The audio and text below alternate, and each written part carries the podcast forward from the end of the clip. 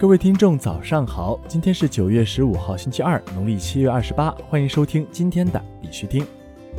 截止到昨天下午十八点，全球数字货币市场总市值为三千六百六十三亿美元，二十四小时成交量为一千三百三十亿美元。比特币报一万零三百四十六美元，较前一天跌幅为百分之一点五五。以太坊报三百六十三美元，较前一天跌幅为百分之五点零七。昨天的恐慌与贪婪指数为三十九，前天为三十八，等级为恐惧。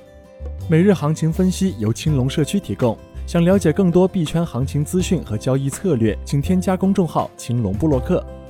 BTC 上午先小幅下挫，随后反弹，现 BTC 整体反弹上涨至一万零三百五十 USDT 附近。主流币基本跟随大盘走势，整体波动不大，先下挫，随后经历反弹。从目前走势分析，今日反弹或已结束，晚间大概率继续走低。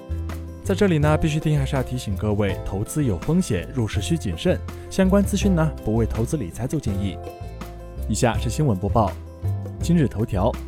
区块链央企被政委监管重压下，区块链行业在自我净化。据华夏时报九月十四号消息，近日人民网发文，央企国金公链到底靠不靠谱？指出，国金公链市场推广的方式是打传销的擦边球，而自称背靠的主管单位国务院国有资产监督管理委员会也官方辟谣称查无此企业，这引发了业内人士的广泛关注。与此同时，此前国金公链杭州的办公地已经有不少的投资者在维权。而随着区块链行业技术标准以及监管法规越来越完善，落地应用场景越来越多，各种依靠招摇撞骗的区块链企业也逐渐进入监管机构以及当地警方的视野了。在区块链概念越来越火的当下，监管也必将越来越严格。随着时间的推移，除了区块链行业在良币驱逐劣币的自我净化，一些不符合监管规定的企业也将在重重监管打击下消失。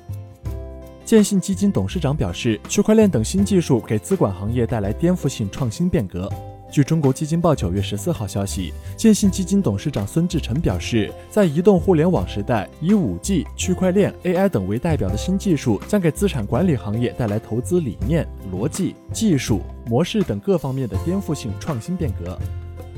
中国电信利用区块链等新一代信息技术，提升和创新现有智慧城市服务。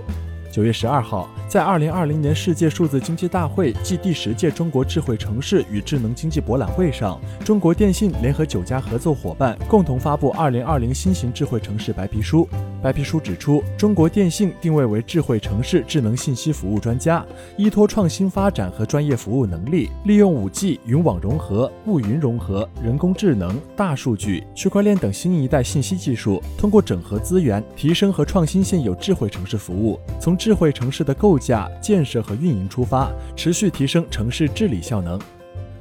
央行范一飞表示，从 M 零的管理规则来看，数字人民币的发行和流通要按照现金进行规范管理。央行副行长范一飞撰文称，数字人民币具有法偿性。数字人民币主要定位于 M 零，需遵守中国人民银行法、人民币管理条例等与现钞管理相关的法律法规。按照人民币的法偿性规定，以数字人民币支付我国境内一切公共和私人债务，任何单位和个人在具备接收条件的情况下不得拒收。数字人民币也要遵守大额现金管理及反洗钱、反恐融资等法律法规。比如，按照人民银行关于开展大额现金管理试点的通知，为配合反洗钱相关工作，数字人人民币也要进行大额存取现登记。相关机构应就数字人民币的大额及可疑交易向央行报告。外汇局烟台市中心支局力推跨境金融区块链融资稳外贸。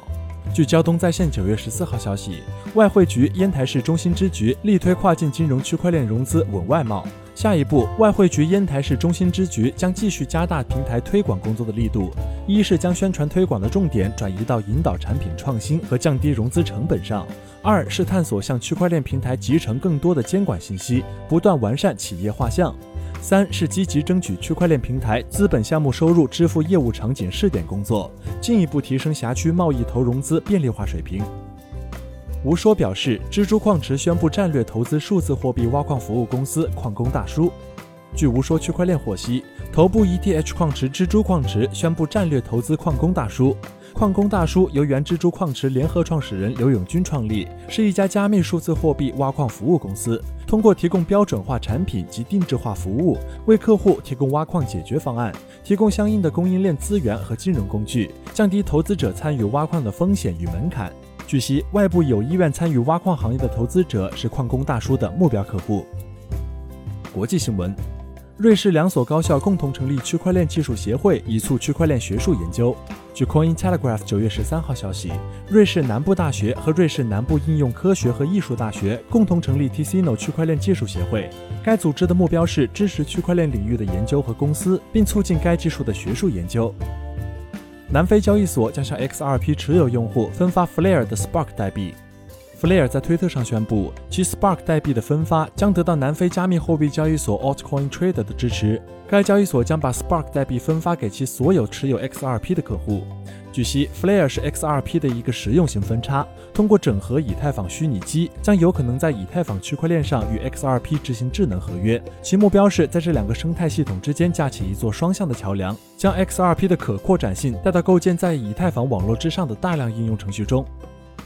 Security 首席运营官表示，单个特定的区块链不可能主导下一代交易基础设施。据 Coin Telegraph 九月十三号消息，区块链金融技术开发商 Security 首席运营官 John Hansel 看文表示，任何特定的区块链或网络都不可能主导下一代交易基础设施。在一个通用的合规和安全框架内，跨多个区块链和传统基础架构的互操性将是这种新型交易系统成功的关键。同时，提供强大而灵活的工具的平台，可确保遵守多辖区法规和网络互操作性，从而开启市场碎片化和更广泛获取全球流动性的新时代。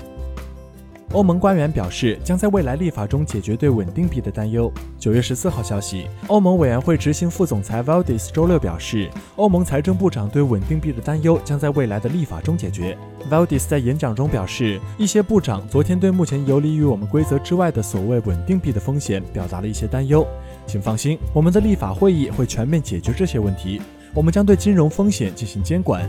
Valdis 主张采取相称的政策回应。欧盟预计将公布加密货币监管的详细框架，而最近的报告表明，加密货币发行者可能会受到国家一级和欧盟一级监管机构的管辖。